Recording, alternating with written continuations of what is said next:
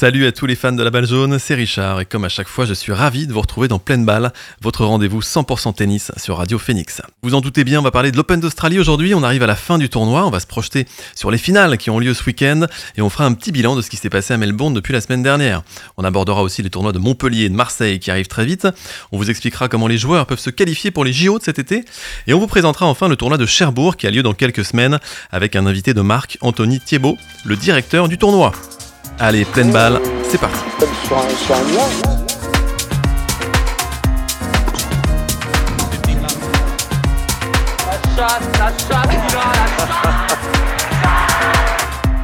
Silence, s'il vous plaît.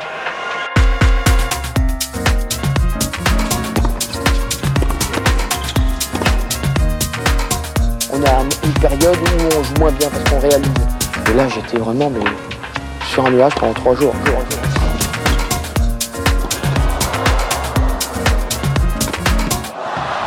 stuff, all out of tech. Et autour de la table avec moi, j'ai toujours mes deux tennismen préférés. Le premier nous a fait rêver le mois dernier au tournoi de Villedieu, chez lui, dans son fief.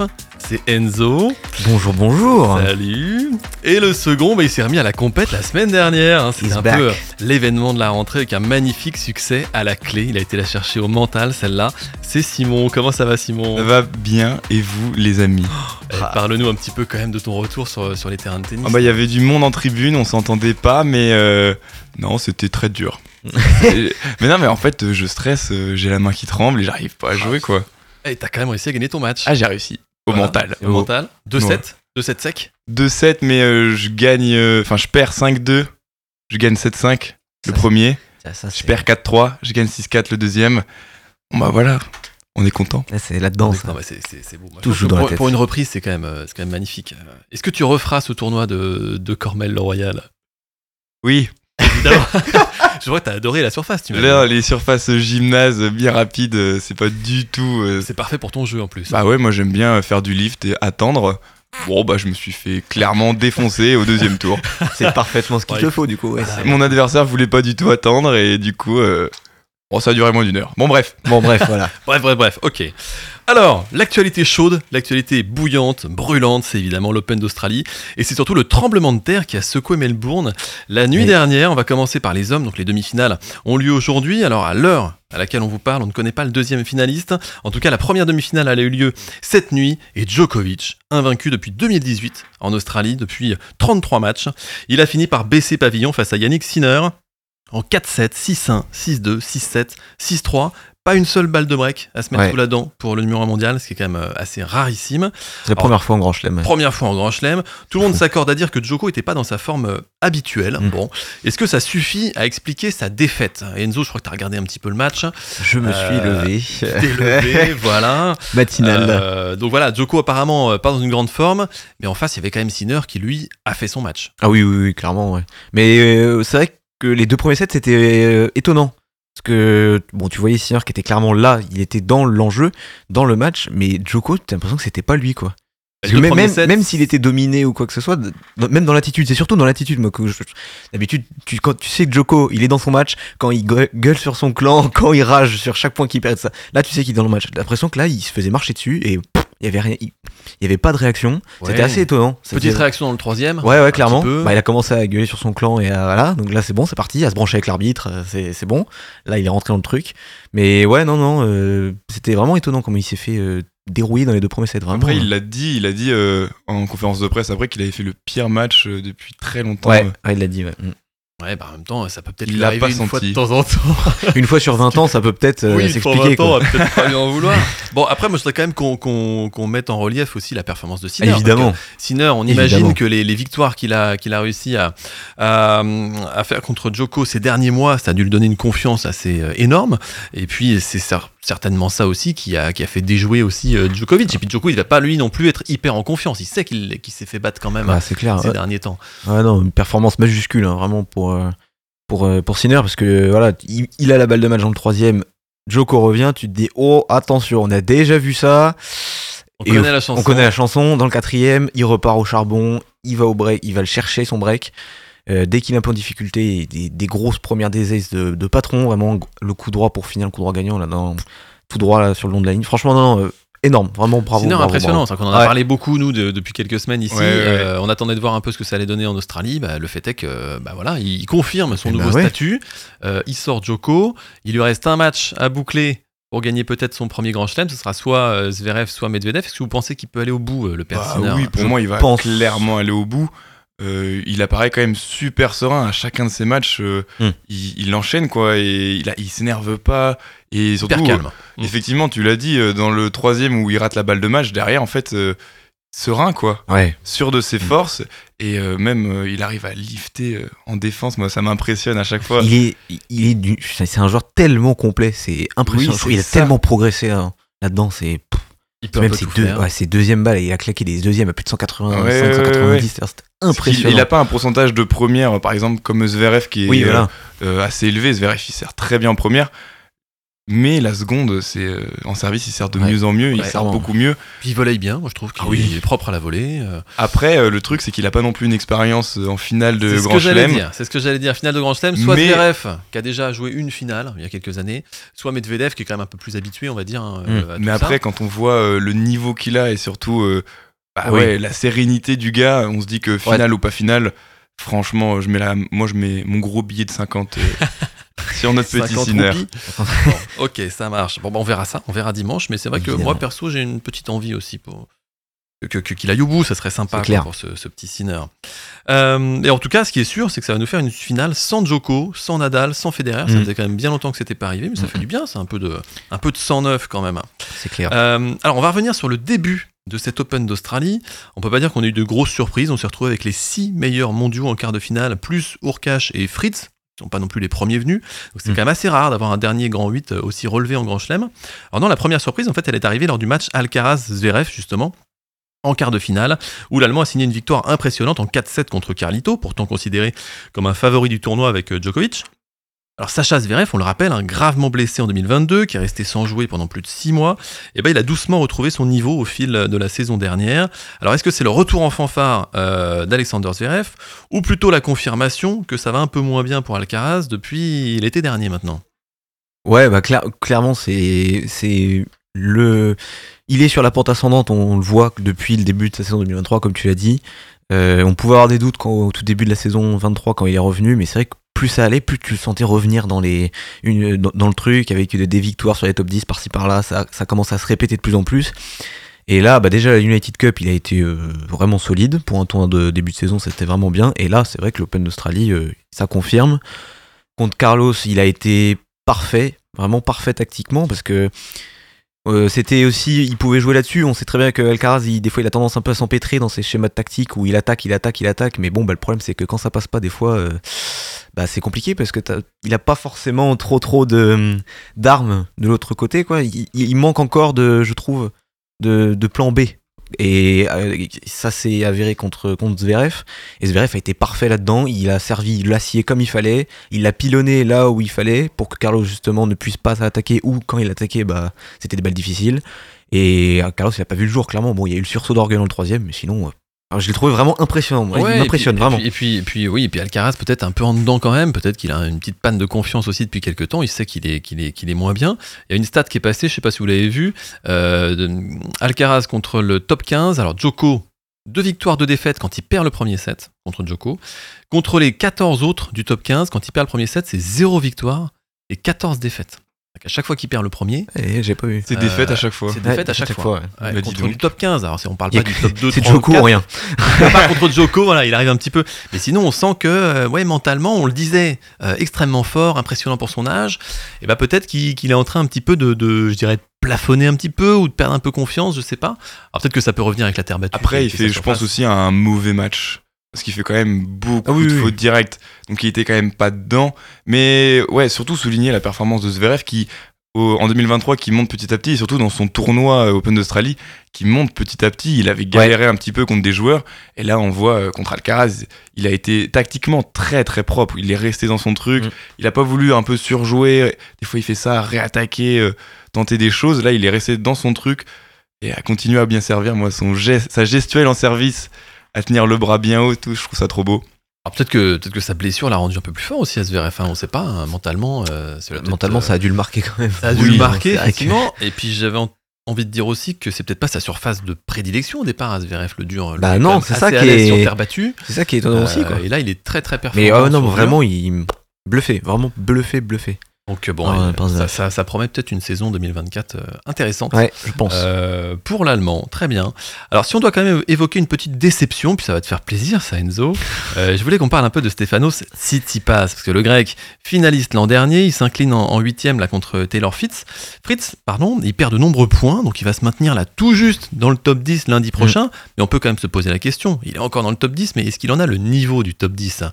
Parce que depuis quelques temps, depuis quelques mois, euh, on se pose vraiment, vraiment Alors, la question. Euh, on va, pour moi, déception, c'est pas du tout une déception, parce que depuis euh, du coup la finale de l'Open d'Australie 2023, c'est, euh, on l'attendait à Roland Garros comme presque un outsider à la victoire, etc. Au final, il fait quart et il fait quart contre Alcaraz où il se fait mais défoncer dans les deux premiers sets. En vrai, c'était, c'était gênant. C'était gênant. c'est C'était vrai, vraiment gênant le match. C'était dur. Et après, derrière, il fait quoi? Il fait huitième à Wimbledon, deuxième tour à l'US. Et euh, sa première victoire, elle, intervient contre Zverev, du coup, en décembre, euh, presque à la toute fin de saison à, Bercy. Donc, euh, pour moi, il a pas le niveau top 10 et ça fait déjà presque un an, en fait, presque qu'il a plus ce niveau-là. Donc, qu'il fasse un huitième et qu'il perde contre Fritz euh, de cette manière-là à l'Open d'Australie, pour moi, c'est pas une déception, c'est juste son niveau global depuis un an, euh, encore une fois, quoi. Moi je dis, moi, je dis dé- déception parce qu'il est quand même finaliste euh, Mais il finit sortant, sortant, on va hein. dire. Donc bon, et, et on n'a pas senti en plus une grosse envie de se rebeller, je trouve, depuis ces derniers temps. Mm. Euh, Tsitsipas, dans ses discours, dans ses conférences de presse, on a, on a l'impression qu'il accepte vraiment son sort. Là-bas, ça va moins bien. On a l'impression qu'il a pas envie vraiment de se mettre un, un coup de pied au, au derrière. Enfin, je sais pas ce que t'en penses, Enzo. Est-ce que tu es vraiment très objectif, toi? Je ne sais pas. Qu'est-ce que Je tu en penses, Non, mais voilà, après, je- ce débat est une consécration personnelle, évidemment. J'ai après tant ça, ce travail de sap là pour vous laver le cerveau. Voilà, ça y est, vous y arrivez aussi. non, je rigole évidemment, mais euh, oui, tu l'as dit, Simon. C'est pas vraiment euh, une énorme surprise.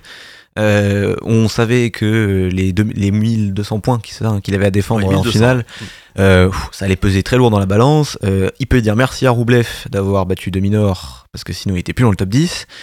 Et c'est, euh, il, il était dans le top 10 depuis, euh, il a- depuis déjà plus de ça 5 ans, je pense. ça Ça, fait ça vraiment un moment qu'il est là.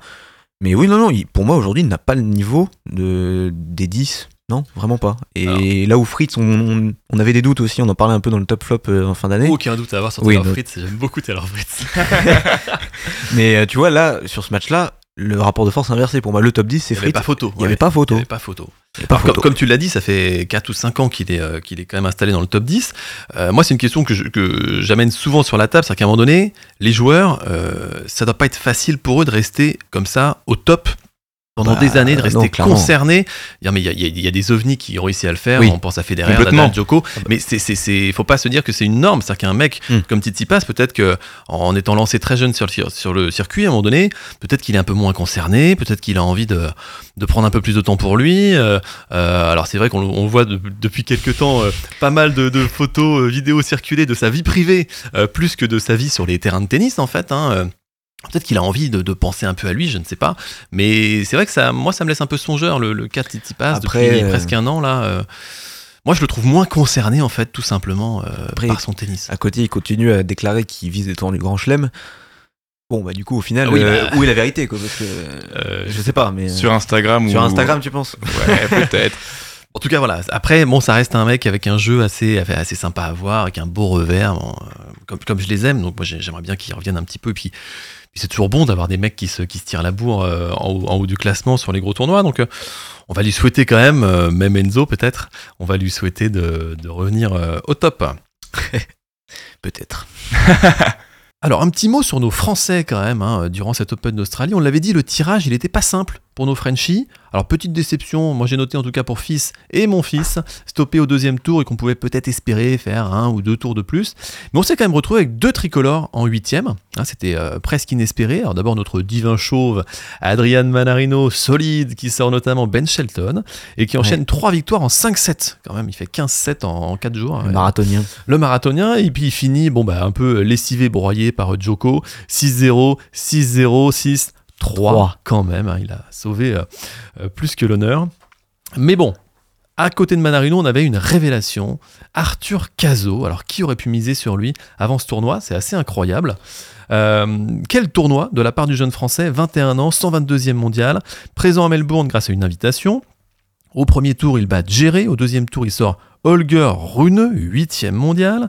Au troisième tour, il démolit en 3-7 Greg Sport, le Hollandais, 30e mondial quand même. Et puis il va finir par rendre les armes en 8 contre Urkage, qui joue plutôt bien quand même en ce moment. En 3-7, hyper serré, alors qu'apparemment notre petit Arthur était malade en plus. hein. Moi j'étais euh, perso vraiment impressionné, euh, à la fois dans la découverte, qu'on ne le connaissait pas si bien que ça, et, puis la question que je me pose un peu quand même, et que je vous pose à tous les deux, est-ce qu'il va confirmer cette saison, ou est-ce qu'il s'agit d'un coup d'éclat sans lendemain? Alors on espère évidemment qu'il va confirmer, mais j'ai envie d'avoir votre avis. Bah, c'est quand même super encourageant parce que c'est un joueur quand même qui va qui gagne son tout premier match en Grand Chelem euh, euh, dans cette Open d'Australie, qui va pour la première fois en deuxième semaine, qui bat pour la première fois un top 10. Donc effectivement, c'est quand même ultra encourageant pour la suite. Donc euh, si les pépins physiques ne, ne l'empêchent pas de faire une bonne saison, bah, très encourageant. Et surtout qu'il l'a dit, son objectif c'est d'entrer dans le top 50. Donc, euh, On parle pas de musique là. Hein. dans le top 50. Oh là là, Oh là là. là. Ouais, Un millefeuille de blagues. Un millefeuille de blagues.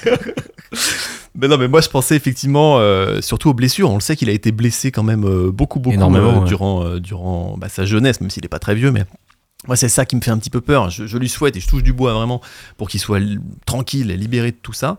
Mais euh, voilà, il faudrait pas qu'une petite blessure vienne le contrarier, le fasse repartir un peu plus bas, euh, etc., etc. Mais euh, évidemment, on ne, on ne lui souhaite pas. Enzo? Oui, non, bah oui, c'est vraiment une la révélation du tournoi, clairement. Bon, il avait, voilà, c'était les blessures qui avaient freiné sa progression jusque-là, parce que l'Australie en junior, elle avait bien réussi. Il avait fait finale contre un autre Français, Harold Maillot, en 2020, euh, là-bas, en junior. Et depuis, bah, il est- oui, il avait clairement pas pu euh, progresser comme il le voulait, parce qu'il a vraiment enchaîné les blessures, vraiment le poissard. quoi. Vraiment, il a pas eu de peau euh, là-dessus. Et là, oui, euh, bah là, il, a- il fait une, une, ouais, une- plus d'une semaine folle. Enfin, je veux dire, euh, le monde l'a découvert carrément. Et oui, quand, tu, quand il dit qu'il va rentrer dans le top 50, euh, vu ce qu'il a montré là, Ah, Là, il, il monte 80 à peu près. là, hein. il est 80, ouais, oui, 83, 83, je un crois, truc comme ça.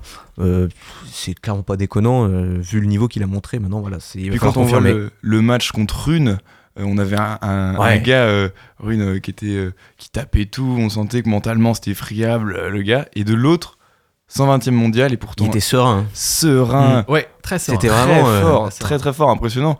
Et euh, je- pense que voilà, les Moi, blessures l'ont l'ont quand même fait réfléchir et il a un mental. euh, C'est ce que j'allais dire, il a un mental d'acier. Moi j'ai trouvé Ah, sur ces ouais, matchs à, à Melbourne, là, euh, on aurait dit qu'il avait euh, plus d'expérience que ses adversaires. euh, qui... enfin, moi j'ai été très impressionné. Euh, bon après, j'étais déjà impressionné à Nouméa quand j'ai vu qu'il avait réussi à battre Jules Marie. Bah. On s'est dit, bon il bat Jules, donc euh, ça va quand même Ça va être le chose, français quoi. de l'année Le 2024. français de l'année, puis il va jusqu'au bout de ce challenger d'ailleurs. Mais voilà, super début de saison pour, euh, pour Arthur Cazot. euh, voilà, on lui souhaite vraiment que ça, que ça perdure, que ça aille euh, Clairement. Encore plus loin. Il sera à Montpellier, hein, parce qu'il a eu la wildcard à Montpellier. Bon, ça en même temps, Ah, c'est normal, parce que le mec Tu spoil ma chronique là. Attention, on va Ah, pas en dire trop. Attention, attention. attention. Heureux Alors, infos.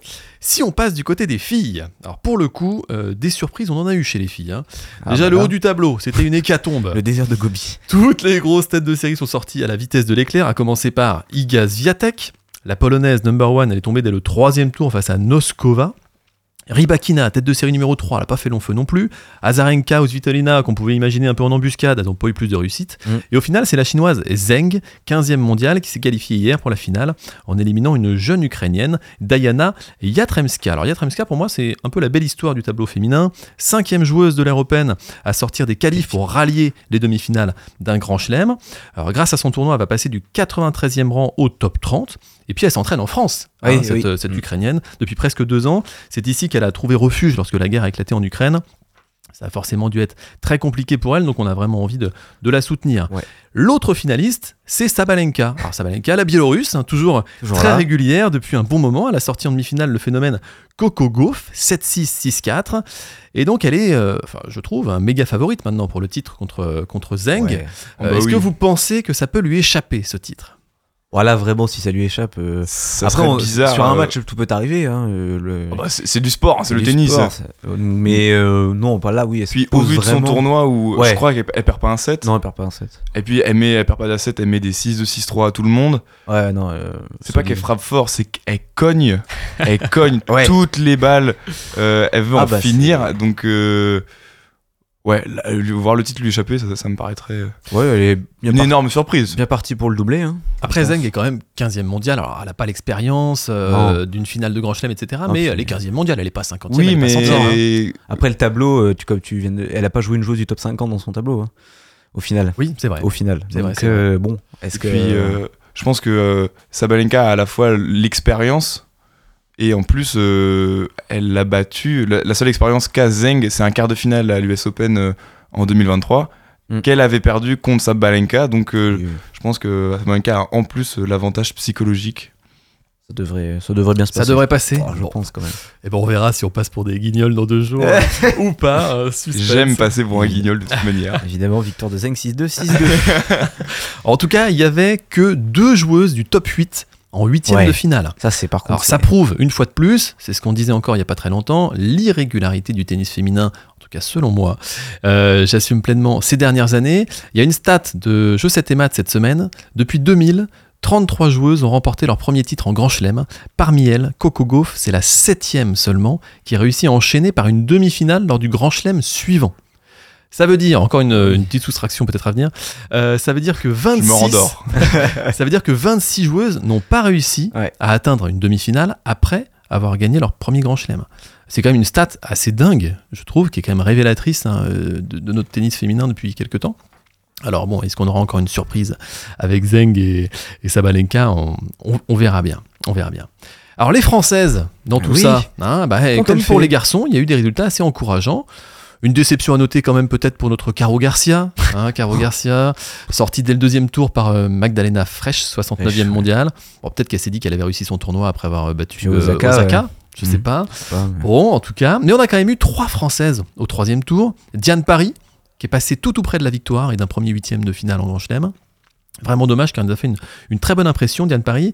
Et puis Océane Dodin et Clara Burel qui se sont affrontées au troisième tour et c'est la plus âgée des deux qui s'est imposée. Océane Dodin, euh, qui malheureusement n'a pas du tout existé en huitième euh, face à Zeng, défaite sèche, 6-0, 6-3. Enzo, tu as vu le match. Ouais. Je crois que notre chère Océane est plutôt, clairement, beaucoup, complètement passée à côté. Ah oui, oui, bon, c'est, tu, tu prenais le match en retard, t'avais déjà perdu- raté le match parce que c'était fini. Donc, euh, non, c'est. Mais c'est, c'est du Dodin dans le texte, c'est euh, Ostapenko française, hein, que si vous l'avez déjà vu jouer, c'est. Quand elle est dans la zone et dans un bon jour, c'est incroyable à, à voir jouer parce que ça tape dans tous les sens, ça joue les angles et c'est parfait. Par contre, le, dès que le jour où ça c'est un peu moins bien luné, bah. pff, c'est ça n'a aucun sens. Enfin c'est là elle a fait je crois que c'était 45 fautes directes en 2-7 Sur- en, plus c'est pas genre 7-6 7-6 quoi. C'est vraiment 6-0 6-0 6-3 quoi. 6-0, ouais. Alors, donc en que 15 c'est- jeux 45 fautes euh, Est-ce que c'est un peu la pression ordonnée ou ou est-ce que c'est la qualité de Zeng aussi qui est, qui est, qui est en qui finale, hein, aussi. bah après Zeng a pas non plus fait un match euh, elle a juste fait jouer quoi. Ouais, elle a renvoyé, quoi. Bon. Alors, euh, entre ces trois-là, Dodin, Paris, Burel, laquelle vous sentez euh, la plus susceptible de nous faire vibrer en grand chelem en 2024 Moi, il n'y a que ma femme qui me fait vibrer. donc, je suis désolé. Mais, Un peu ta, ta maman, peut-être aussi. mam- oui, maman. Oh, Oui, pardon. bah oui, il faut y penser à ta maman quand même. Bon, une troisième femme à la limite. Moi, c'est euh, Clara Burel euh, contre euh, la Bretonne qui élimine la cinquième mondiale Pegula. Euh, C'était exceptionnel à voir. En vrai, moi, j'ai kiffé. Et surtout, j'aime bien. Elle a un jeu où elle varie vachement. oui ouais. Elle lift, elle chope, puis après, elle retape, etc. Donc, euh, elle a super bien joué contre Pegula. 6-2, 6-4, je crois, elle le bat. Elle ou KT2 ou l'inverse je sais plus mais c'est ça ouais, globalement. Ouais, mais propre, avec un propre, jeu propre, très très varié et tout, très intelligent, donc euh, vraiment euh, un peu l'inverse de Dodin, tu vois. ah bah clairement ah bah là Pas pour le coup style. oui. pas le même style, pas le même ouais. style. Ah, Ils sont donc, donc, complémentaires, on va dire. ouais, donc euh, moi j'ai kiffé ce match-là, c'est ça qui me fait Ouais. vibrer. Enzo, Oui, toi bah, je, je te rejoins sur Burel. Je pense que sur les trois que tu as cités, c'est peut-être la plus proche euh, d'un vrai beau parcours euh, en Grand Chelem, parce qu'elle avait déjà fait une belle saison 2023. Là, elle sort de deux, deux huitièmes, du coup, de. Enfin, oui, ça, deux troisième tours, pardon, de, Grand Chelem. Après, euh, Dodin, ça sert à rien de pronostiquer, parce que tu sais pas comment ça va, ça va se passer. Donc, euh, Paris, il y a peut-être encore un peu de mental. Euh, mentalement, c'est peut-être encore un peu friand. Moi, moi, que- moi, je, moi, j'aurais dit Diane Paris. T'aurais parce dit que Paris Déjà, j'aime bien son jeu, Ouais, j'aime bien son, son- revers. Revers à une main, toujours, une hein. main, toujours, on y revient. L'ambassadeur. Mais, mais elle était quand même tout près d'un huitième de finale. c'est- Federer France sur Twitter. Elle était vraiment tout près d'un huitième de finale, Oui, euh, ouais. Diane Paris. Ah, Bah, elle doit gagner. 5 euh, au tie-break. Elle ouais. doit Eh gagner. ouais, donc, euh, Mais 5-1 dans le troisième. pour moi, elle gagner, nous a déjà presque fait vibrer un peu là sur l'Open d'Australie. Bon, euh, j'espère qu'elle va, qu'elle va continuer comme ça et qu'on aura l'occasion de, de la revoir à ce niveau-là Oh euh, oui. dès cette année. Espérons. Dès cette année. Euh, alors, un petit mot quand même sur le double. Simon, je sais que tu suis de très très près euh, les compètes de double. Ah, j'adore le L'Open double. d'Australie. On avait des Français engagés. Est-ce qu'on peut Oui. faire en, en quelques secondes un petit récap? Parce que de toute façon, je suis- à mon avis, ça va pas aller Non, non, bon, bah. euh, alors. mon petit Edouard, je t'aime, mais il a pas vraiment existé dans cet Open d'Australie. Il perd au premier tour euh, du double mixte et je crois au second tour du double monsieur. D'Edouard aux mains d'argent là. Edouard aux mains d'argent, oui, Edouard Roger Vazelin. Exactement. Et euh, non, chez les femmes, euh, Garcia et Mladenovic, où on aurait pu espérer euh, aller au bout, une demi, euh, ça perd en quart de finale. Mmh. Dommage, c'est dommage. C'est vraiment dommage, mais euh, bon. euh, en tout cas, ça nous prouve que Kristina Mladenovic est toujours, euh, toujours sur le circuit. hein, Elle euh, existe encore. Toujours en grand chelem. Elle existe euh, encore. Elle est toujours là. Exactement. dans l'ombre. Euh, alors, on va respirer 3 minutes avec le tout nouveau titre des Bleachers. Ça s'appelle Tiny Moves et c'est maintenant sur Radio Phoenix.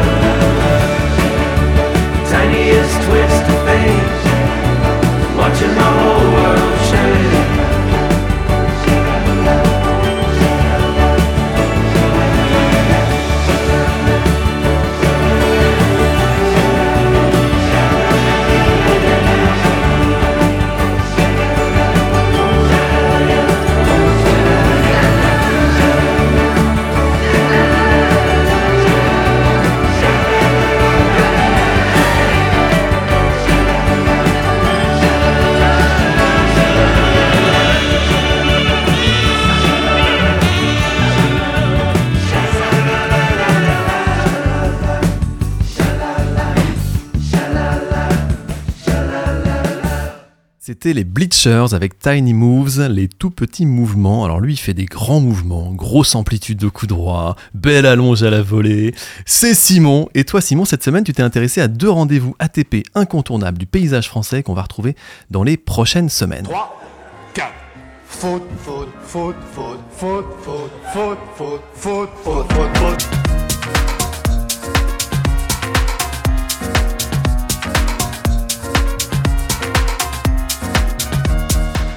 Putain, c'est vrai qu'on va avoir deux beaux tournois organisés dans la ville de Marseille ainsi que dans la ville de Montpellier. Dans les gamins vont être super contents, ça va remplir les tribunes, ça va être une belle fête. Évidemment, je ne veux pas continuer avec l'accent. C'est Oh bah si Oh bah non, Richard, non, c'est tout bonnement inaudible. Ce qu'il est moins, c'est que, les, que deux tournois ATP 250 vont avoir lieu en France, l'Open 13 de Provence et l'Open Sud France.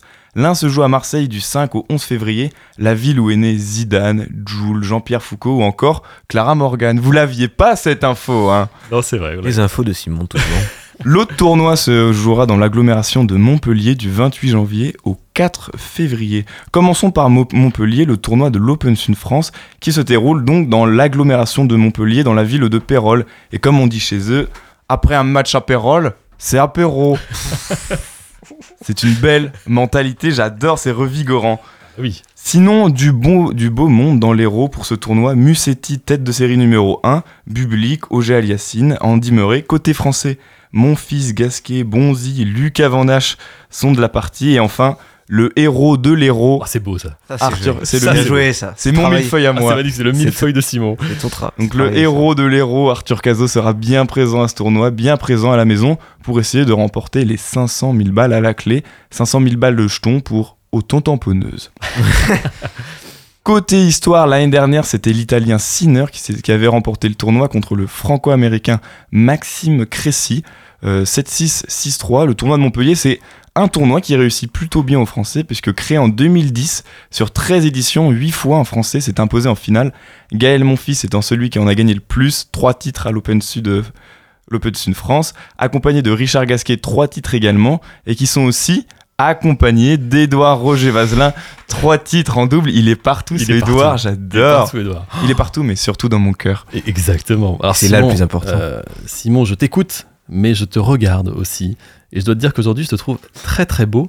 Et les courbes de ton visage sont vraiment parfaitement organisées. Le tournoi de Montpellier est lui aussi parfaitement organisé, Richard, puisque depuis 2016, aux manettes, c'est le fameux Sébastien Grosjean, l'entraîneur d'un certain Hugo Humbert. Avant lui, le regretté Patrice Dominguez organisait le tournoi depuis sa création en 2010. Alors, faut savoir qu'en 2010, Patrice Dominguez, c'est pas un novice en, organisa- en organisation de tournoi. Il fonde et organise le tournoi féminin d'Anvers en 2002, puis l'Open féminin de Biarritz en 2003, l'Open de Moselle en 2003 également, et forcément ce fameux tournoi de Montpellier en 2010. Beaucoup de tournois organisés, il s'y connaît. En attendant, une interrogation subsiste encore, l'Open Sud va-t-il continuer? Puisque la métropole de Montpellier verse 450 000 euros, ensuite la région Occitanie verse également 550 000 euros pour l'organisation de ce tournoi. Cependant, la première de ces subventions va s'envo- va s'envoler puisqu'il est temps de mettre l'argent ailleurs. Surtout qu'en plus ce tournoi il est déficitaire, il peine à trouver son modèle économie. Rien que sur l'édition dernière en 2023, il y avait une perte de 300 000 euros. Donc l'avenir de l'Open Sud France est menacé, mais pour l'instant l'édition 2024 aura bien lieu du 28 janvier au 4 février à Pérol, à l'heure de l'apéro. Magnifique. Bon, on a parlé de Montpellier. euh, moi, je suis assez fan de l'OM, je ne le cache pas. Donc, j'ai très envie maintenant que tu nous parles du tournoi ATP de Marseille, Simon. Tu veux pas faire une petite dédicace à Benoît Chéreau Ah, je voulais faire une bise à Vitinia. Allez. à la limite. Euh, L'Open 13 Provence, alors 13 évidemment par rapport au numéro de la ville de Marseille, mais depuis bande organisée, c'est une information acquise de toutes. Cependant, ce qui n'est pas acquis de tous, c'est la connaissance d'une vie après la mort, ça c'est sûr, et aussi l'historique du tournoi de Marseille. Le plus important à savoir, c'est que l'année dernière, c'était les 30 ans de l'Open 13, un tournoi donc créé en 1993, créé par Jean-François Cojol, qui est toujours le directeur de ce prestigieux tournoi. Il n'est pas tout seul, évidemment, à diriger et organiser ce tournoi. Sa famille l'aide un peu, parce que la famille, c'est très important. L'Open 13 est le seul tournoi ATP géré en famille. Cependant, l'actionnaire majoritaire de ce tournoi n'est ni un cousin, ni une nièce Cojol, mais bien Joe Wilfried Songa. Joe Wilfried Songa. Eh Oui, ben. Tout à fait. Euh, alors, est-ce que tu peux nous en dire un petit peu plus sur euh, Jean-François Cojol Euh, Est-ce que c'est un fan de l'OM aussi? Oh, c'est un gros fan de l'ON. Et Jean-François Cojol, c'est un ex-tennisman professionnel et à son prime, il était 59e. Pas mal. Petite anecdote, tiens, sur sa carrière en 1980 à Monte-Carlo, il bat Jimmy Connor- Connors, numéro 2 mondial, qu'il rejoue au deuxième tour de Roland Garros la même année. Il mène 2-7-0, 5-0 dans le troisième. Il croit vraiment pouvoir réitérer l'exploit de Monte-Carlo. Et là, il se prend l'une des toutes premières remontadas de l'histoire du sport et finit par perdre le troisième set 7-5, puis 6-1-6-1 dans les derniers sets. C'est Ouais, dur, hein. C'est dur de s'écrouler, quoi. Violente. belle performance. euh. Sinon, pour la suite des infos de tournoi, on est sur du 250 ATP avec une prime de victoire évaluée grosso merdo à 110 000 livres sterling. Cette année, pour remporter ces 110 000 patates, il y aura Sinner, Dimitrov, Kachanov, Humbert, mais aussi Musetti et Auger Aliassime qui enchaînent donc les tournois dans le sud. Urkash, le tenant du titre qui s'était imposé euh, en finale l'année dernière contre Benjamin Bonzi 7 6-3, 7-6, sera lui aussi présent. Enfin, sur 31 éditions de 93 à 2023, il y a 9 victoires françaises, dont 3 de Joey Fritzonga, qui, avec Thomas Ankist et Marc Rosset, sont les joueurs les plus titrés de cette Open 13 Provence. Thomas Enquist. hein, Enquist. voilà, euh, n'écorche pas trop le nom de cette légende Désolé, ma quand Thomas. Même, quand même. Alors Marc Rosset est premier vainqueur de l'Open 13 euh, en 93, un peu comme Marseille et la Ligue des Champions. Alors Simon m'a quand même prévu des relances euh, vraiment pour un fanatique de l'OM. hein. Je, je, Je dis ça sais que avec t'es plaisir. fan. Alors effectivement, le Suisse Marc Rosset est le tout premier vainqueur de cette Open 13 en 1993, Open qu'il regagne l'année d'après en 94, contrairement à l'OM et la Ligue des Champions. En 2000, il remporte une dernière fois l'Open de Marseille face à un certain Roger Federer, 18 ans, qui vit alors sa première finale ATP de sa carrière et euh, première fois que l'on voit d'ailleurs deux Suisses en finale d'un tournoi ATP. Au bout d'une heure 58, Marc Rosset s'impose en 3-7, 2-6, 6-3, 7-6. Et figurez-vous que cette première défaite en finale de tournoi ATP a secoué le jeune Suisse euh, Roger Federer, qui avait l'impression qu'après cette finale perdue, il n'aurait plus l'occasion de gagner un titre. Il pensait avoir laissé sa seule chance de remporter une finale. Bon, l'histoire s'est écrite, évidemment autrement avec ses 103, 103 finales gagnées. Oui, il en a- carrière. oui, il a eu d'autres occasions effectivement de remporter des titres. Et bah merci beaucoup euh, Simon pour cette, euh, cette belle euh, chronique là. On en a appris beaucoup sur les tournois de Bah Montpellier ouais, et Marseille. bien. On a hâte euh, maintenant bah, de, de- de voir ces tournois arriver, de voir des beaux joueurs jouer en France. Et puis on va pouvoir euh, maintenant passer à la suite. Alors on va passer à l'actualité euh, normande, le tennis en Normandie. Et puis bah, comme toujours, on va se faire un, un petit point d'étape euh, sur Jules Marie. Quand même, c'est important ça. hein. Jules qu'on avait laissé au calife de l'Open d'Australie, qui avait fait une très bonne impression en franchissant le premier tour face à Benoît Paire. Voilà. Et il a enchaîné la semaine suivante sur un challenger en Thaïlande et malheureusement, il a abandonné au premier tour avec une petite gêne a priori au niveau de l'adducteur. Je sais pas si tu valides Simon, ton père est kiné. Euh, mon père est kiné, bah, il a pas vu les radios, mais euh, Ah, bon. il a du pif et clairement c'est une gêne à l'adducteur droit. Adducteur droit, c'est important, voilà. Donc du coup, Jules s'est gardé un peu de repos. Et donc il doit reprendre la compète la semaine prochaine en Allemagne. Bon, on espère qu'il qu'il sera en forme de l'autre côté du Rhin. Voilà, pour continuer sa, sa belle, euh, sa, belle, euh, sa belle fin de saison 2023 et son, son bon début de saison 2024. Alors, il y a un tournoi qui est sur le calendrier de Jules Marie, c'est le Challenger de Cherbourg, qui se rapproche à grands pas, parce que ça commence le 10 février. Alors c'est pas très loin de chez nous, puis c'est surtout un événement ici en Normandie, c'est un Challenger 80, mais c'est le seul tournoi ATP de la région, et on va vous en faire vivre les grands moments dans les prochains numéros de pleine balle. Le plateau, il a été révélé en début de semaine. On a quand même des jolis noms. Brandon Nakashima, Lloyd Harris, Ilya Ivashka, qui sont d'anciens top 100. Et chez les Français, on a parlé de, de Jules Marie, mais on a aussi Pierre Hugerbert, ou encore Titouan Droguet, un finaliste Mm. en 2023 et auteur d'un beau parcours à l'US Open euh, euh, cet été. Euh, et pour nous en parler de ce tournoi de Cherbourg, eh bien, on a le plaisir de recevoir le directeur du tournoi, Anthony Thiebaud.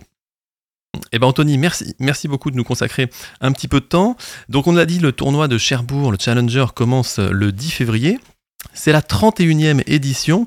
Alors c'est un événement, j'imagine, qui est, apprécié et qui est attendu maintenant chaque année par, euh, les Cherbourgeois.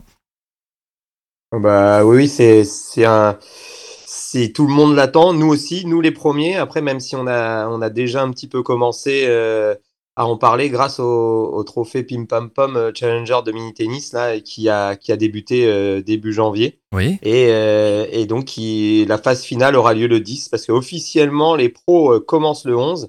Mais on aime dire que le Challenger commence une journée avant parce que c'est ça commence par la phase finale des des enfants le 10 sur le cours central de Jean Jaurès. C'est le, c'est le samedi, hein, c'est ça. hein? C'est le samedi, oui. D'accord. Euh, alors le plateau, il vient tout juste d'être révélé, enfin il y a, il y a quelques jours. Euh, Qu'est-ce qui vous inspire ce plateau? Est-ce que vous en êtes euh, satisfait? Bah, oui, oui, j'en suis satisfait parce que, en fait, à partir du moment où j'ai des, des je- jeunes joueurs bah, prometteurs, j'espère, ça, j'espère pour eux, On leur souhaite. mais, mais déjà qui d'un d'un niveau correct euh, chez les jeunes, euh, plus que correct chez les jeunes, et euh, on, on aime bien euh, voir des, des, des anciens joueurs euh, bah, du top 50 euh, euh, venir, bah, qui ont chuté au classement à cause de blessures, à cause de, de la méforme, ou voilà, les raisons peuvent être différentes, mais, mais souvent, souvent c'est le cas à Cherbourg, et d'avoir d'avoir cette mixité, et, et c'est ce, qui ce qui est vraiment intéressant. Oui, alors on peut penser par exemple à, à Pierre-Hugues Herbert, hein, on peut penser à, à Lloyd Harris aussi, hein, euh, qui, qui sont, qui, qui ont été blessés, Bah, qui se retrouvent en dehors oui, du, oui, du top c'est- 100 maintenant. C'est clair, c'est clair, c'est des joueurs, euh, c'est des joueurs comme cela et et qui, s'ils reviennent sur des challengers, c'est qu'ils sont motivés. Alors euh, voilà, des fois le public est déçu parce que bah ils perdent au premier tour ou voilà et ils arrivent pas à ils arrivent pas à revenir. C'est bah, très difficile parce que peut-être qu'à l'entraînement ils jouent bien, mais bah, de reprendre le rythme des matchs c'est un peu plus compliqué. Mais euh, mais c'est vrai que c'est toujours sympa et quand ils reviennent dans cette ambiance familiale qu'est le Challenger chez Arbor-la-Manche, et bah voilà, ils se, ils se sentent bien et puis bah j'espère qu'on les accueille, euh, qu'on les accueille bien. Mais bon, un Pierre-Hugues Herbert qui revient, euh, voilà, c'est qu'il avait passé du bon temps à Cherbourg. Oui, donc ça, s'était bien passé, d'accord. Alors cette année, il y a un petit peu de changement euh, dans le calendrier, Anthony. Vous arrivez du coup après Montpellier et Marseille, en face de la TP 500 de, de Rotterdam, et puis il y a d'autres challengers en Asie. Quel impact ça a pour votre tournoi et puis pour, pour le plateau justement des joueurs? Oui, donc le, changement, euh, le changement, c'est que deux challengers un tout petit peu plus gros que nous euh, bah, euh, vont avoir lieu en même temps. Donc, euh, bah, certains joueurs bah, ont choisi de, prendre un petit peu plus de points et éventuellement un petit peu plus d'argent en allant dans un tournoi comme ça. Notamment quelques joueurs français qu'on a aidés les années auparavant avec des invitations qui, vont faire le voyage bah, en, en, en Inde notamment. Et donc, euh, un petit peu déçu, mais, euh, mais voilà, nous, on n'a pas de problème, on va rebondir et puis on va, on va faire avec les joueurs qu'on a là un bon plateau euh, tout de même. Et puis, bah, on, on est content d'accueillir ceux qui veulent venir à Cherbourg. Bah oui, oui, exactement. Alors, euh, le plateau, il est peut-être pas totalement, totalement euh, bouclé. On imagine qu'il y a des wildcards qui vont certainement euh, arriver. Oui, nous, on a, on a une wildcard pour le tableau final et la Fédération française de tennis en a deux. Donc, euh, généralement, euh, la fédération, elle, euh, elle donne un peu à la dernière minute. Nous aussi. Euh, Oui. Nous, on donne aussi à la dernière minute parce qu'on veut que ce soit un joueur en forme et euh, et puis euh, puis voilà, si on annonce quelqu'un et puis bah je sais pas qui, qui se blesse, euh, c'est-à-dire qu'on en prend un autre. Donc euh, derrière, je, enfin on n'aime pas trop ça. Oui, c'est donc, pas l'idéal. on, on annonce le plus le plus tard possible. Après, euh, on en a aussi pour les qualifications et et notamment euh, notamment la petite surprise euh, qui peut qu'on peut annoncer euh, bah, aujourd'hui, c'est que Martin Klizan, euh, qui a été euh, pareil dans le top 30, Ah oui. et n'a plus de points. Là, il reprend. Alors blessure, changement. il a fait de la politique en même temps. Enfin voilà. Et là, il, il essaye de, de reprendre sa carrière de tennisman et et ne peut pas rentrer dans ces tournois-là sans être invité. Et, et donc, il a, on a accepté de lui donner une wildcard dans les qualifications. Donc, le, le, le premier dimanche du tournoi, il y aura un, un grand joueur sur les, en qualification. Bah c'est c'est une, super nouvelle, ça. C'est un, c'est un scoop qu'on a dans pleine Allez. balle. là. Euh, super, ça. Exactement. Euh, Est-ce que vous êtes préparé quand même, j'imagine, à un certain engouement pour un, pour un joueur normand dont on parle beaucoup depuis quelques temps, euh, qui se nomme Jules Marie? J'imagine que vous êtes préparé à ça Euh, oui, oui, j'ai bien vu que Jules était là et puis bah, on est très content que, Jules soit là. En plus, euh, je pense que le, club de Tour-la-Ville qui, qui nous aide, euh, c'est notre deuxième terrain. Bah, en fait, le connaît très très bien parce qu'il y a, bah, une joueuse de Tour-la-Ville qui, a, qui a fait un petit peu, a commencé sa carrière tennistique un peu avec Jules hein, dans, les, dans les catégories jeunes. Donc, donc bah, c'est lui aime bien ce aime bien Cherbourg aussi et puis bah le public va lui rendre c'est sûr parce que ça ça, ça parle beaucoup euh, ça parle beaucoup alors effectivement de la chaîne YouTube et tout ça mais les, à Cherbourg, il y a quand même des, des connaisseurs au niveau tennis et, et, et ils savent que bah, d'où il est reparti et, Mm. et le fait d'arriver euh, d'arriver euh, bah, là où il est dans les qualifs de Grand Chelem, c'était son objectif. Euh, ils vont venir aussi pour euh, pour son niveau tennistique et non pas uniquement parce que euh, voilà il a fait parler de lui comme ça. C'est Voilà, sur la notoriété. c'est Oui, c'est oui. vraiment ça c'est sûr. Après, quand on voit le soutien qu'il a en Australie, on peut imaginer que chez lui, sur ses terres en Normandie, euh, bon, il y aura un peu de monde en tribune euh, quand même. Et c'est ce que vous me disiez, je crois que vous alliez essayer un petit peu de, de l'aider bon, en, en le, en le programmant à des horaires euh, plutôt, plutôt sympas, on va dire. Bah oui, oui, on a même s'il y a un superviseur qui décide euh, qui décide des créneaux, on en discute avec lui. Donc euh, effectivement, euh, il va pas jouer le lundi matin à 10h. Hein. Là, on a quand même notre mot à dire et et alors sauf s'il nous le demande. Si mais je connais il demandera pas. Mais s'il nous demande de jouer le matin à 10h, bah oui, on on essaiera de l'aider de ce côté-là, mais, mais je vais peut-être lui passer un petit coup de fil rapidement pour savoir s'il veut jouer à 10h. Bon, d'accord. Bon, en tout cas, ouais, on espère que, que pour Jules et puis pour tous les, pour tous les joueurs, ça va très bien se passer. Euh, un petit mot, du coup, pour celles et ceux ici à Caen ou ailleurs qui veulent assister au match. Comment est-ce qu'on peut se procurer des places? Comment ça marche la, la billetterie? C'est sur Internet, c'est ça? Oui, oui, on peut aller sur euh, bah, www.challengerdecherbourg.fr et, euh, et puis bah, c'est- il y a un service qui est, qui est très très bien fait pour, euh, pour, pour, réserver, pour réserver les places. Et puis, euh, et si vous voulez venir prendre une semaine de, de, de vacances à Cherbourg pour les, pour les canets, ben on, on fait un pass, un pass si on le prend quelques jours avant.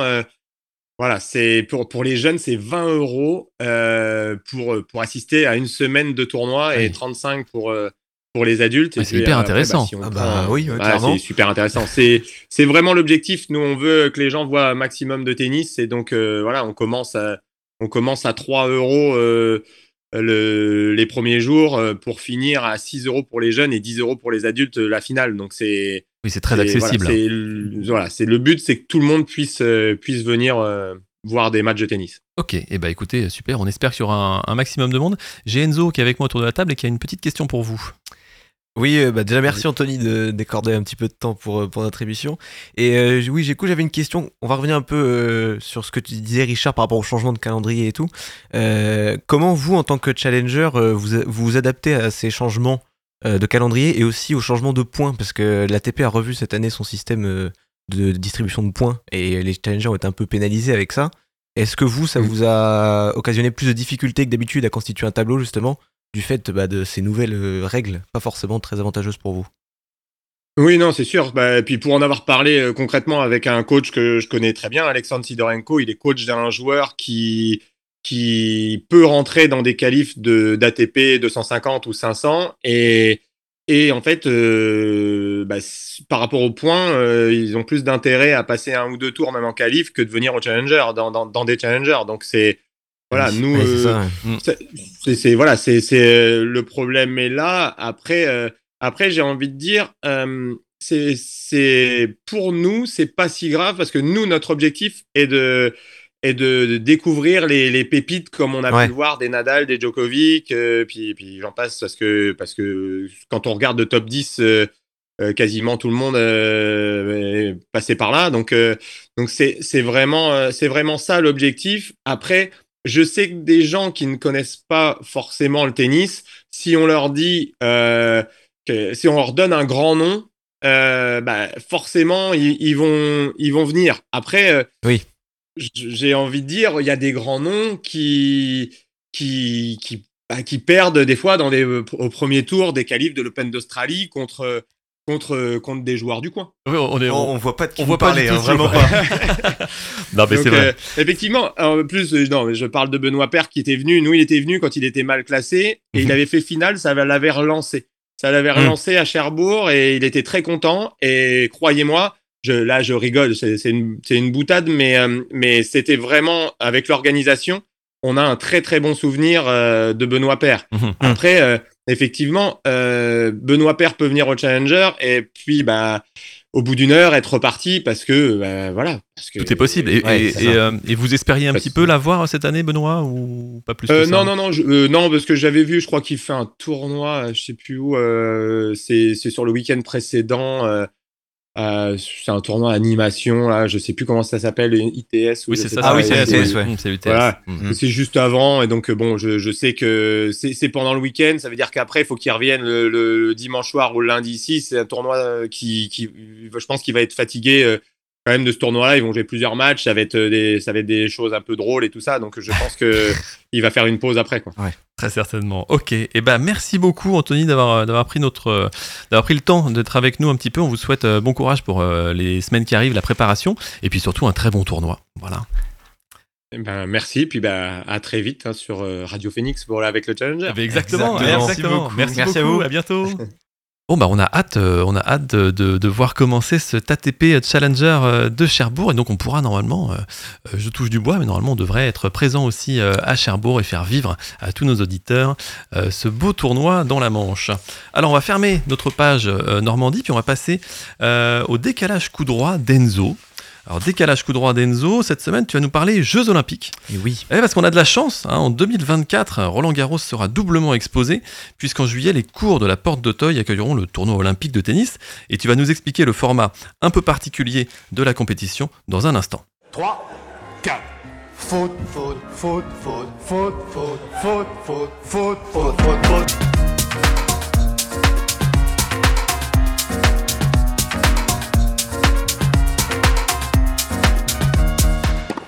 Eh ben oui, Richie, parce que je sais pas si tu sais, mais comme on dit dans une bonne pub, mieux vaut deux fois qu'une. Et franchement, bah, certainement, on va pas bouder notre plaisir à l'idée d'une double ration de terre battue, car bah oui, pour ceux qui vivraient dans une grotte, hein, cet été, le monde entier aura les yeux, les yeux rivés sur notre bonne vieille France, qui accueille les Jeux Olympiques. Et dans ce grand millefeuille d'épreuves, oui, le tennis est bel et bien présent, même si c'est vrai que c'est pas la discipline la plus exposée des Jeux Olympiques. En 2024, on pouvait pas rêver mieux, puisqu'un mois et demi après la fin de Roland Garros, le sublime écrin de la Porte d'Auteuil accueillera les tournois olympiques et paralympiques qui révéleront les successeurs des vainqueurs de Tokyo, Zverev et Bencic chez les filles. Et là, votre esprit curieux s'interroge, se demande, Évidemment. tiraillé par une question, comment va-t-on constituer les tableaux? Ce tournoi olympique qui se divise en 5 tableaux, le simple homme et le simple femme, le double homme et le double femme, et le double mixte. Au total, chaque pays peut être représenté au maximum par 12 athlètes, retenez bien, 12 athlètes répartis dans les 5 tableaux que je viens de vous énumérer. Voilà, ce millefeuille d'épreuves là, euh, Ah. Euh, bien placé c'est là. Hein. C'est vraiment écrit, mais oh là Ah non, là, quelle le plume Victor Hugo du tennis. Oh là. Euh, alors, les tableaux, on va- on va commencer par quelque chose. On va, on va commencer par les tableaux de simple, par exemple. Oui, voilà, commençons le- par le format de jeu, du très classique, hein, pas de folie, comme ce qu'il se fait sur le circuit en dehors des grands chelems, 2 sets gagnants, 2 6 jeux, avec tie-break dans chaque manche. Bon, voilà, pas de quoi pousser mémé dans les orties. On va passer maintenant aux choses qui fâchent le système de qualification. Concentration. Voilà, concentrez-vous, accrochez-vous, on va essayer de faire simple. Au moins la facilité c'est que homme ou femme c'est le même format, donc on va pas avoir à expliquer deux fois, ça déjà c'est bien. Donc un tableau de 64 joueurs, 64 joueuses, avec la répartition suivante, 56 billets offerts directement aux 56 meilleurs joueurs et joueuses à la race. Car oui, comme pour le Masters de fin de saison, il y a une race dédiée pour les Jeux Olympiques. Cette race dont on va reparler tout à l'heure, elle a débuté le lendemain de l'édition 2023 de Roland Garros, pour s'arrêter au lendemain de l'édition 2024 de Roland Garros. En théorie, donc le lundi 10 juin 2024, on prend les 56 premiers au classement de la race ATP et WTA et on a 56 premiers noms pour le tableau. Évidemment, ce serait trop simple. Il y a donc une subtilité, c'est que chaque pays ne pourra aligner que 4 athlètes maximum par tableau. Par souci d'équité, évidemment, sinon on va se retrouver avec des pays surreprésentés, ça va crier au favoritisme, c'est clairement pas dans l'esprit olympique. Donc, les 56 meilleurs dans la limite de 4 joueurs par pays. Ils seront au total 64. Vous êtes des grands du calcul mental, il en reste Attends, donc... je pose ma soustraction. Voilà. Donc ça fait 8, ça, non? Ouais, bravo là Richard. là là Simon, on l'a perdu, mais c'est pas grave. Sur ces, sur ces- Il y a des mots que je comprends pas dans la question. Bon, je vais essayer de faire simple pour la fin quand même. Alors, il reste 8 places. 8 places, tout à fait. Une est dédiée à la France, en sa qualité de pays hôte, mais elle ne sera pas utilisée si les Français ont déjà 4 représentants dans les 56 d'avant. Ok. Voilà. Une autre place sera attribuée selon le principe d'universalité des JO, donc à n'importe quel athlète et joueur de la planète euh, pour un engagement X ou Y, pour une raison X ou Y. Voilà. Ok. Donc ça nous fait encore 6 places qui sont attribuées par la Fédération internationale de tennis et 4 d'entre elles seront attribuées aux meilleurs éléments des compétitions continentales. Donc on en aura une pour les vainqueurs et une pour les finalistes hommes et femmes hein, des Jeux panaméricains 2023, Une pour, les, pour le gagnant et la gagnante des Jeux asiatiques de l'année dernière de, en 2022 et la dernière euh, aux vainqueurs euh, hommes et femmes, du- des Jeux africains 2023. D'accord. Voilà.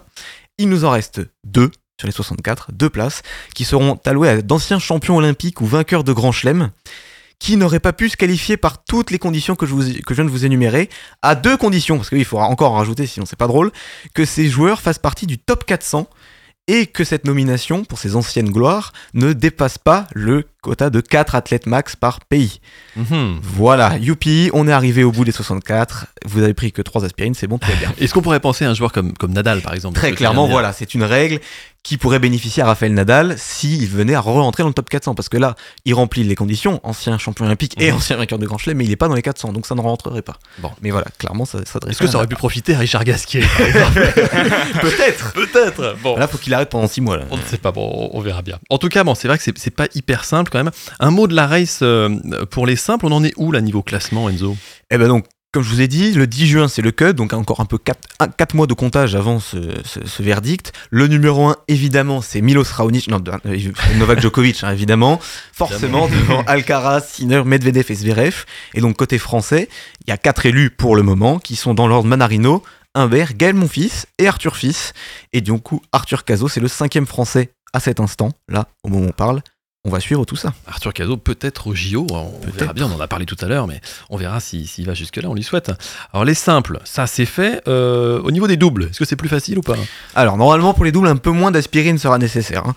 Bon là aussi le même format de jeu que pour le que pour le simple pour le double masculin et pour le double féminin, deux sets gagnants, du classique. Et au niveau des équipes, 32 paires dans les starting blocks, deux équipes max par pays, donc quatre joueurs par, euh, par pays là aussi, en sachant que pareil la France bénéficie d'une euh, place réservée en tant que pays hôte pour sa paire la mieux classée. Donc on peut penser là à l'in- à l'instant T à Mahu et Roger Vasselin par exemple qui pourraient constituer la paire française qualifiée d'office. Eh oui. Trois critères de qualification. Dans l'ordre, d'abord les 10 premiers mondiaux au classement ATP WTA de double sont qualifiés d'office à condition que leur partenaire soit classé dans les 300 meilleurs mondiaux et que cette nomination ne fasse pas dépasser le fameux quota de 4, hein, toujours cette Le règle, fameux, le, le fameux. fameux. quota de 4. En deuxième, le classement combiné des joueurs qui va déterminer bah, le nombre de paires qualifiées en fonction de qui est, dans le ta- euh, qui est mieux classé dans le classement et compagnie. Et enfin, les dernières places eh ben, seront attribuées en priorité pour les équipes dont l'un des membres est déjà qualifié dans une épreuve de simple. C'est le dernier critère de qualification pour, euh, pour ce tournoi de double. Euh, tant qu'à faire, pour avoir vraiment mal au crâne, euh, on va parler de double mixte. hein, Ah oui, double bah oui, mixte. quand même. Allons-y. Voilà, pour le coup, c'est vraiment pas compliqué. 16 équipes et seuls les athlètes déjà qualifiés en simple ou en double pourront les composer. Et les classements combinés des athlètes euh, de- feront les têtes de série. Voilà. D'accord, bon ça ça va, ça, Ça, pas va. trop trop compliqué. Pas ça. trop, trop euh, compliqué. Pour le double, j'ai pas parlé de race parce qu'il y en a pas. hein. Euh, Si votre cerveau est pas encore cuit, vous l'aurez bien entendu et bien noté. Donc euh, on se fiera directement au classement WTA et ATP de double pour, euh, pour déterminer qui seront les élus. Voilà. J'espère que j'ai pas endormi tout le monde avec cette chronique. euh, Simon, tu viens de te réveiller là, c'est ça Ouais, alors Bah, Simon, euh, soustraction, euh, c'est- ça y est. Simon, il vient de comprendre le 8, l'histoire du 8. C'est- c'est- ça fait vite. Ok, Voilà. ouais, c'était c'était un peu compliqué, mais hyper intéressant. Je trouve quand même de savoir un peu comment. En plus, ça se passe chez nous. euh, Autant Quand savoir même. euh, comment comment ça va se goupiller. évidemment, Mm, mm. interro surprise à la prochaine émission. Eh ben, merci beaucoup Enzo. Euh, ça va être l'heure de nous quitter, les amis. Déjà, si Oh vite. non Eh, mais on se, retrouve dans, on se retrouve dans 15 jours et puis on parlera euh, des tournois français, Montpellier, Marseille, euh, de Challenger de Cherbourg, évidemment. Évidemment. On va pas en manquer, pas en manquer de miettes. Merci à vous deux. Euh, merci à tout le monde, vous qui nous écoutez, chez vous, en voiture, au boulot, n'importe où. Et à très bientôt à tous. Salut, salut. Salut